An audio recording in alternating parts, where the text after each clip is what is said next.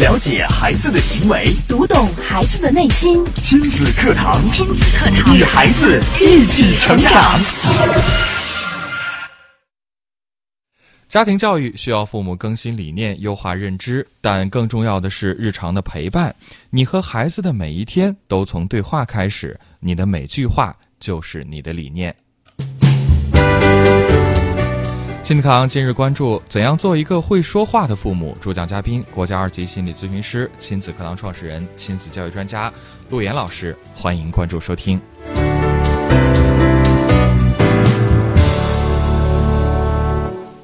我是主持人袁明阳，我是主持人潇潇，有请陆岩老师。陆岩老师，你好！你好，陆岩老师。明阳好，潇潇好，亲子课堂的各位亲友，九三一的各位听友，大家好。嗯，今天陆岩老师带来这个话题，教大家做一个会说话的父母。陆岩老师莫不是以为大家都不会说话吗？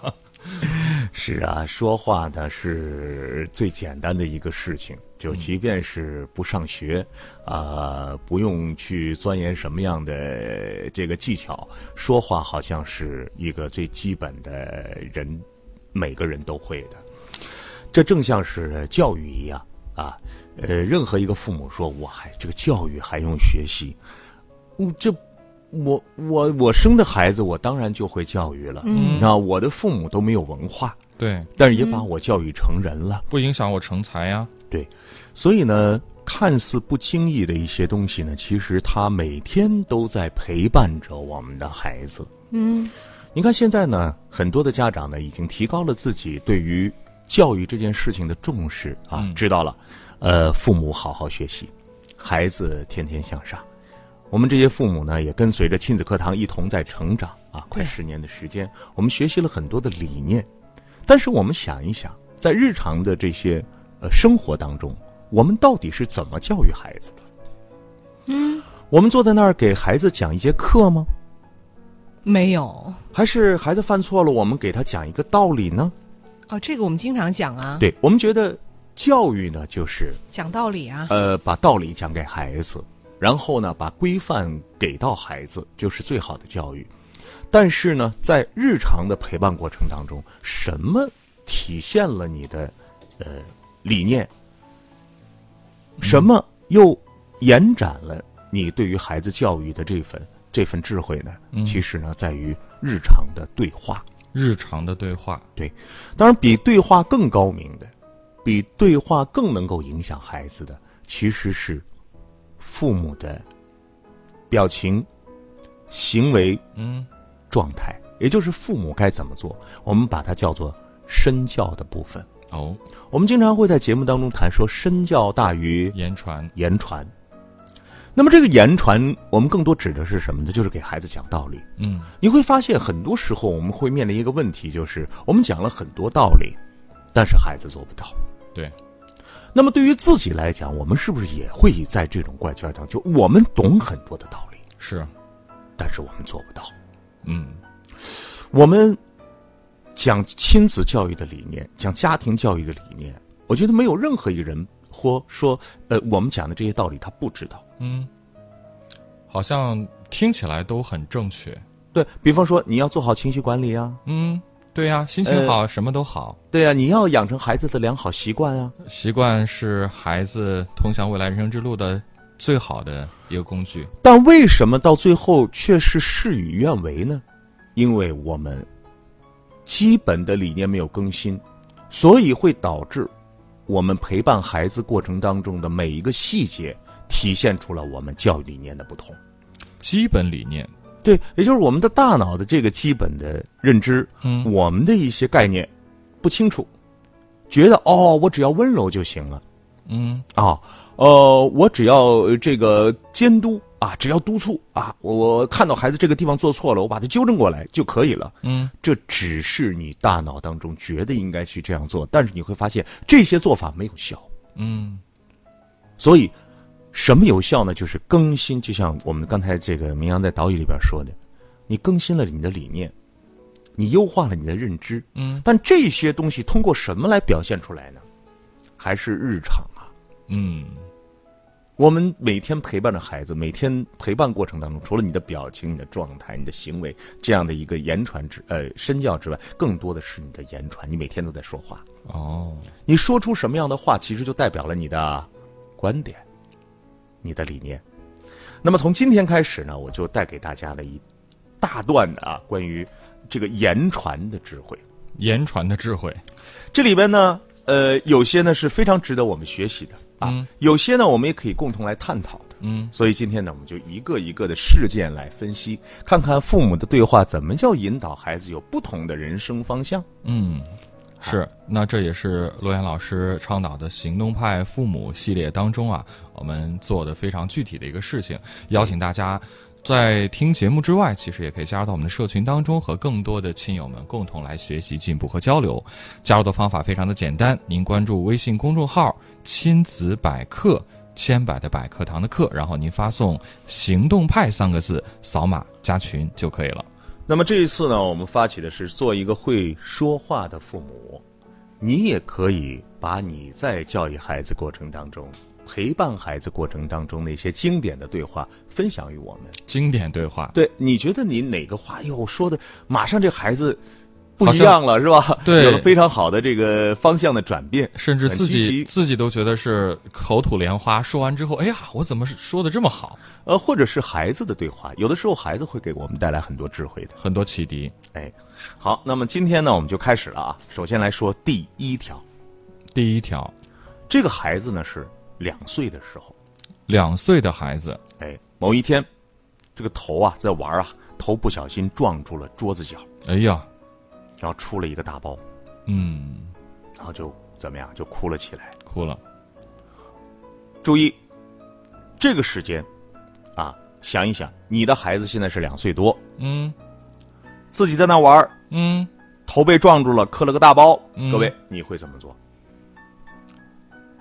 经常会见到很多家长，特别是年长一些的，这个隔代带孩子的爷爷奶奶、姥姥姥爷，可能会为了安慰孩子呀，他就拍桌角说：“哎呀，都怪他，打他。是我们经常会看到这个情况。就首先，我们第一时间会感到孩子很疼，”很疼。我们赶快要看一看孩子有事儿没事儿。嗯孩子，我好心疼。嗯孩子，你看你好痛苦，嗯，都是那个都是谁的错呢？找不到，找不着啊，那不都是因为桌子没有放好吗？真是伴着你想一想，都是因为老公买了一个这样的桌子，是不是？你这桌子你都不会给孩子弄一个防磕的那种防碰撞的角吗？哎呀，啊，这孩子这个现在呃也会走路了，家里还有这样的桌子，这不行，嗯，是桌子的错，哎是买桌子人的错，并且你要知道，父母会第一时间的赶快去抱住孩子，对，然后问孩子：“孩子疼不疼？”疼不疼？啊，然后呢去找原因嗯啊，你看看这个桌子怎么会放在这儿呢？嗯，很生气。是，那我们来看一看智慧父母是怎么做的。首先，这个父母没有动，这个爸爸没有动，没动，孩子大哭，任由他哭吗？哭了将近一分钟。哎呀，这个爸爸走向桌子，就走过去了，嗯，就问了：“你知道这个爸爸怎么说吗？很有意思啊！看看嗯这个智慧父母怎么说。说桌子呀，是谁把你给撞疼了？问桌子谁把他撞疼了？嗯，桌子也疼啊！桌子也疼啊！哎呀，你看这桌子哭得这么伤心。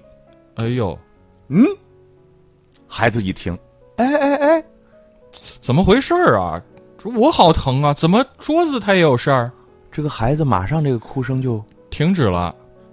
然后这小泪眼就看着他，嗯，然后呢，就就就就就就看着爸爸，你这是什么意思呀？对啊，然后爸爸说：“啊，然后这孩子说，谁呀？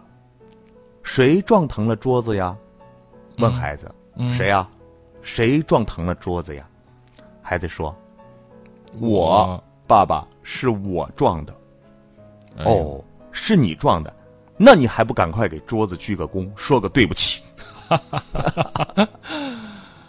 然后这个儿子呢，就含着泪嗯，向桌子鞠躬，道歉呀，说对不起。是我不小心，哎，我们生活当中有没有这样的爸爸？还 真的挺少见。我们见到的很多的这个情况呢，就是孩子出现了什么样的情况，马上我们会把原因归结到外界外界。对，还有就是，当孩子出现任何的问题的时候，我们会第一时间帮助孩子干嘛？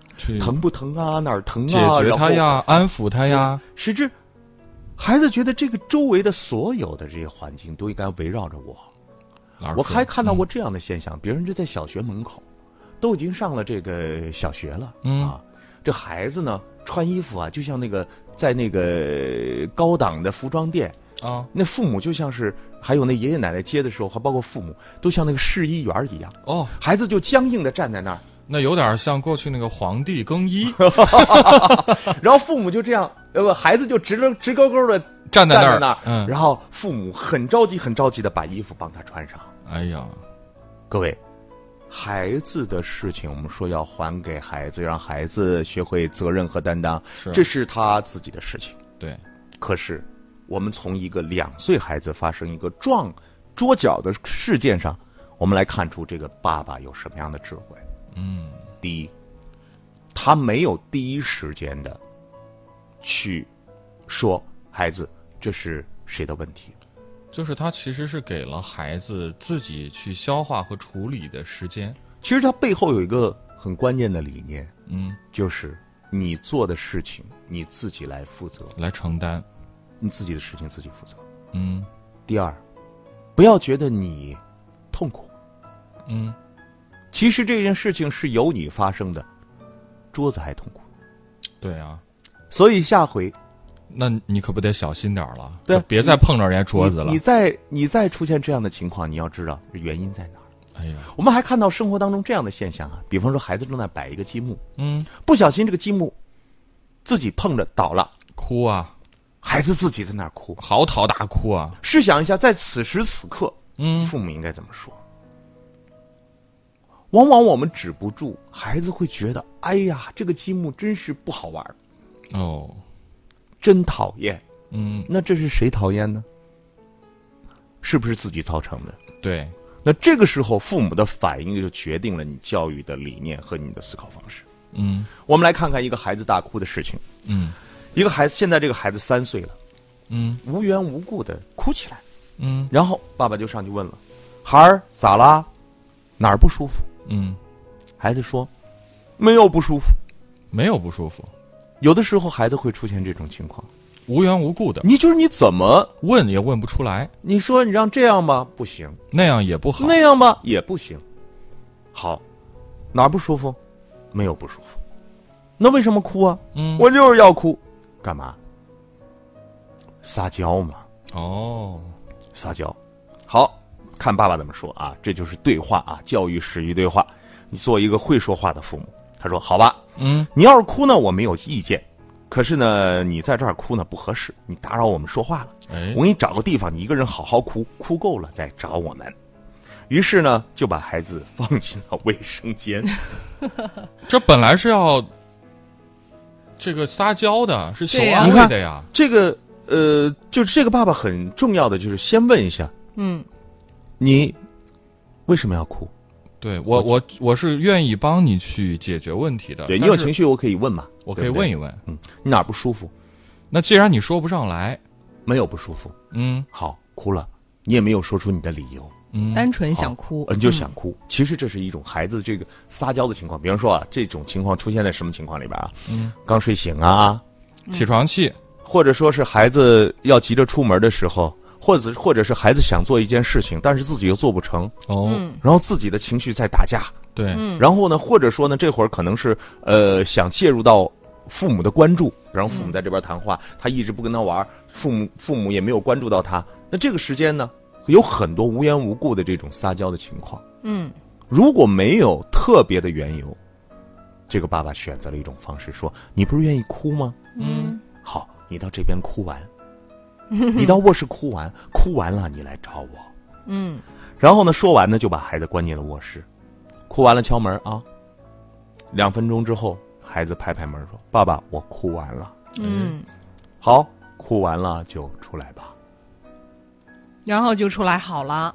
那你看看，所以这个孩子学会了什么呢？嗯，他学会了不迁怒于人，哦，他学会了我不能用我的情绪来操控父母。嗯，孩子很多时候的这种情绪很容易就能够让父母牵动住，对，然后父母可能正在和重要的客人交谈，可能做着手头重要的事情，因为没有这这个没有很好的这个关注到，孩子就无缘无故的哭泣。那我们应该怎么去面对这种无故的撒娇？好了，刚才我们展现了两个小场景，一会儿我们接着来聊，怎么样做一个会说话的父母。嗯，好，那大家可以继续的收听我们的节目，同时加入到我们行动派父母的社群当中，和更多的亲友们共同来成长、学习和交流。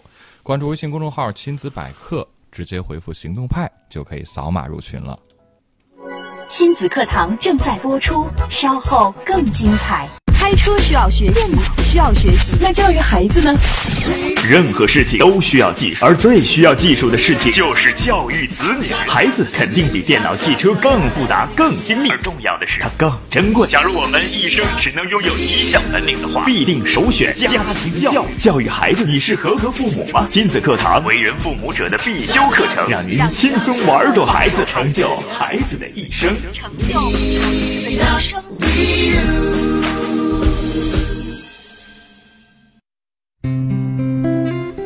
好，欢迎继续回到节目当中啊！正在进行的是亲子课堂。今天我们邀请到陆岩老师做客节目，带大家，呃，怎样做一个会说话的父母？陆岩老师通过具体的这个事例啊，跟我们来展示到底如何跟孩子进行交流。那大家在收听节目的时候，除了您可以通过呃加入到我们的社群当中和我们交流，或者是通过公众号的方式给我们留言，我们接着请陆岩老师给我们来进行分享。刚才第二个对话故事，潇潇是有一些问题的。对，刚刚因为我觉得，呃，陆岩老师讲这个特别好啊，就是当孩子莫名其妙哭的时候，其实可能有的时候他是需要家人对他的关注。首先啊，我讲的并不一定好，就是呃，我觉得你这个处理，就这个爸爸的处理方式特别好，理对，处理也不是，就是我觉得就是我们把这个对话拿出来，大家是可以探讨的，就是生活当中各种各样的情况，特别的是细化。对，呃，你的疑问在哪儿？就是这个孩子他是用莫名其妙用哭的方式来撒娇，嗯那可能有的孩子他不撒娇，他也不哭，他会直接说出自己的需求。嗯他会说：“这个爸爸妈妈，我我不想让你们说话，你们得听我说，我想让你陪我。”就是这个时候，他会求关注的这个心愿，他会直接表达出来。嗯，那但是他的这种做法也确实可能打扰到了大人之间的正在做的一些事情。对，这样的话，我们该怎么办呢？好，非常好啊，就是我们的孩子的这个哭泣，全部应该都是有缘由的。对，任何一个人不会无缘无故的哭，嗯所以这个故事呢，我放在这儿呢，也是想引起大家的一些思考。嗯呃，刚才为什么我说没有绝对的正确呢？因为它要放在各种各样不同的场景当中，你是否了解这个场景当时的一个呃真实的情况？嗯啊那么哭呢，孩子哭呢分两种，第一种有缘由，并且孩子能表述；嗯还有一种是有缘由，但是孩子不表述。就是哭。今天我们所就是刚才我讲的这一则情况是，孩子有缘由，但是他不表不表述，嗯有没有这样的孩子？就是，呃，他自己出现了什么样的情况，嗯但是爸爸妈妈问他：“你为什么要哭啊？”我不知道，嗯，或者他就不跟你对话。有可能是他不想说，也有可能是他表达不清楚。有些孩子是不善于表达的，嗯或者是父母很少听他表达，形成了一种习惯。嗯还有一些孩子呢，比如说，他和一个小朋友在玩，然后这个他和小朋友在玩的过程当中呢，他有一个，比如小朋友拿走了他想要的玩具，对，其实这是你可以表达的事情。嗯但有些孩子呢，因为没有正常表达自己意愿的这种习惯，惯，嗯。他就在那哭，你怎么问都不知道原因在哪。嗯。有的时候呢，孩子的这种情绪的迁怒，他会因为 A 事件迁怒到 B 事件，到 C 事件的时候，他已经不知道我为什么哭了。对，孩子会有这种情况。是，我想我们为人父母者会遇到这个情况。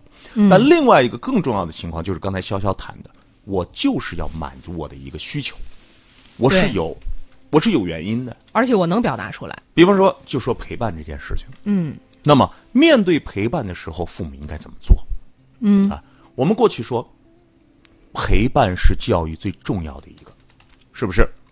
是，好，那无论是一个妈妈还是一个爸爸，作为一个孩子来讲，父母是不是一天二十四小时的全然陪伴？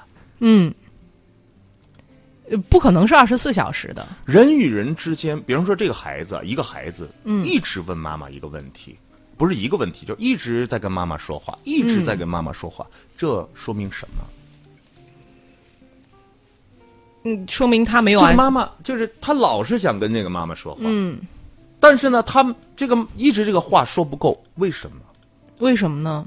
没安全感吗？因为这个孩子没说够。哦，没说够。为什么没说够？嗯，因为妈妈没有给足时间。哦，你要知道，一个人的生活的空间，既有和人之间的接触，嗯，又要有自我的时间。对呀、我们都需要有自我空间的比。如说，我们现在有两个孩子，大家分一下，这两个孩子哪个是正常的孩子？嗯一个孩子呢是跟妈妈交流，嗯妈妈今天怎么样？我想怎么样？然后两个人又讲了一个故事，很开心。好的，妈妈，我去玩了。嗯然后他到他的呃这个玩具呀、然后呢他做游戏呀、他自己看自己想看的书啊。一个三岁的孩子，一个两岁的孩子，嗯是这样的。那么另外一个孩子就天天跟着妈妈，跟孩跟妈妈提，就一直在说话，一直在说话，一直要跟随着妈妈。嗯，你觉得这两个孩子哪个是正常的呢？第一个，第一种。对所以，当一个孩子不断的要影响父母的谈话，只有两种原因。嗯，第一种原因，你确实陪的太少了，嗯，你确实陪的太少了，所以你要给足孩子陪伴的时间。陪伴不够。你陪伴够了，他自然会。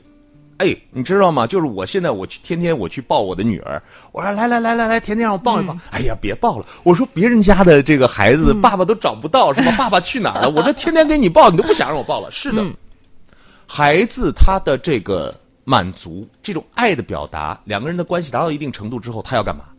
就不需要了。他要做自己了，因为他的安全感满了，他要做自己了。这个时候，这是正常的一种状态。但是你看到一个孩子天天要爸爸，天天要妈妈，是因为不够。嗯好，这是第一点。第二点，就是这个孩子没有界限感。就像我们在文中说的，我们这儿正在讲话的，你在这儿哇哇大哭，嗯，或者你在用一些不好的行为来影响我们。这个时候，父母要知道什么呢？第一，要明白，我在之前单独陪伴他的时间是要够的，这是一个前提。嗯，另外一个，我要明确的告诉孩子，不能影响别人的谈话。你有你的独立空间，我有我的独立空间，这就是一个界限感，在这个语言模式当中就建立起来了。嗯所以刚才潇潇说的这个问题就是，我想让你陪我，嗯怎么解决呢？嗯，如果你审视一下，如果你觉得陪孩子太少了，你要更多的时间来陪孩子，对，但是又要告诉给孩子，在某一个特定的时间，比如说每天爸爸或者妈妈有一个小时或者两个小时是需要工作的，嗯或者这个时间呢是我们家里来客人的时间，我们要交流的时间，你是不能打扰的。如果在这个时间你做了一些不好的行为，那我就要问你，孩子，你为什么哭？嗯哦，你想陪伴我，今天已经陪你了很长时间，这个时间是我独立空间，那你就只能用这种方法来解决了。嗯，我们是不是把这个问题说的清楚了呢？对，啊所以，任何一个家庭教育的问题呢，不是简单的一种方法能够解决的，它的背后存在的是，呃，你跟孩子长时间陪伴的一个结果。嗯，所以你单纯的说孩子要陪伴，各种各样的情况都会产生。对，不是一种情况。我们来看第三个故事嗯啊，第三个故事呢是孩子三岁了，哦，在傍晚的时刻，然后呢，这个爸爸呢跟孩子一块儿去过一个过一个小桥，然后呢，桥下呢是一一个小河啊，碧水见底，但是呢暗流涌动。嗯，这个时候呢，孩子呢就看着爸爸说：“爸爸，这个小河真美啊，哦我想跳下去游泳。哦，我们怎么说呀？这个时候，嗯，这不行啊，这是河很危险的，你怎么能在这儿游泳呢？你看这个爸爸怎么说？嗯爸爸说：“好吧，爸爸跟你一起跳。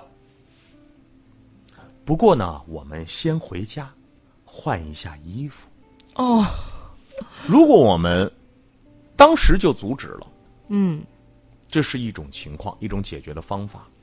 那么还有一种解决的方法呢，是我们迂回一下，让孩子自己明白其中的危险。嗯，哎，然后呢，他和孩子呢都回去换衣服了。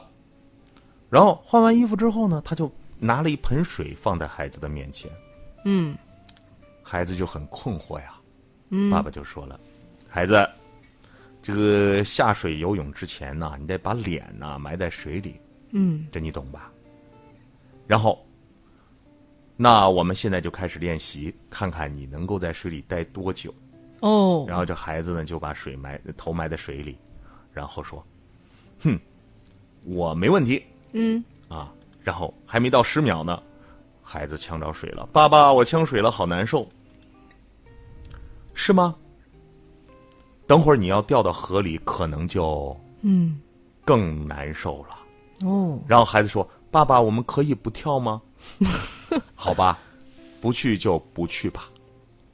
嗯，这个故事告诉我们什么呀？什么呢？很多时候，我们生活当中的事情，我们一出现这个苗头，我们马上怎么样？阻止啊，就禁止的说：“孩子，嗯，不能跳，不能水很危险，不能去。对孩子，热水很烫，不能碰。”对，但是孩子没有体验，嗯，孩子没有试错，孩子没有亲身感受。这个爸爸的智慧在于，爸爸，我想游泳。孩子会不会天真的说出这样的想法？嗯，会的。是的，很多孩子说出来的想法让父母觉得很奇怪，我们我们可能会一下就阻止。你有病吧？这么冷的天，你就，你有想法我们支持，但是我们先看看你有没有做好准备。我们先尝试一下，在家里你能闷水闷多长时间？嗯，孩子一闷呛住了，说：“哦，原来是一个需要练习的事情。”对，那可能这个孩子会说：“爸爸，我想学习游泳。”嗯，嗯，这个时候其实生出来一个，那好吧，那我们看看报个游泳班儿，报个游泳班啊，嗯或者说找一个游泳教练啊，我们这么这样学。对，生活当中这样的事情很多，我们经常也在节目里边讲啊。比方说，是，孩子，这热水不要碰，你可不敢端呐太危险了啊！你一端这个水啊，烧着你怎么办啊？嗯，我们天天说很多这样的话，对，那怎么样让孩子知道呢？很简单啊，就这个呃热水桶，嗯，一个是红色的，是吧？咱们这个纯水机，对，一个是红色的，一个是蓝色的，蓝色的。孩子老想去摁那个红色的，这个时候，你就把孩子说：“孩子，这个红色出的是热水，拿那个小手啊，嗯，碰一下，那里边可能也还有一滴儿还没滴下来，对嗯。让他自己去碰，对，一碰，孩子就知道了，挺热的，这玩意儿就是热呀，嗯，这真的是让我会记住了，痛苦，嗯，所以我不会再去碰了。对，所以你说很多的话，不如让孩子去做一些尝试。嗯，所以在教育的过程当中啊，就是我们日常的这些对话。嗯今天我们呃时间有限，我们先讲三条，让大家共同来讨论。你想一想，在日常的陪伴孩子的过程当中，你有什么经典的对话，也可以与我们分享。我们还有很多这样的场景，将继续的在我们的节目当中一一跟大家展示。嗯，好，非常感谢陆岩老师精彩的讲解啊。好，也感谢大家的收听。到这儿，我们今天节目也接近尾声了。明天同一时间，亲子堂和您不见不散。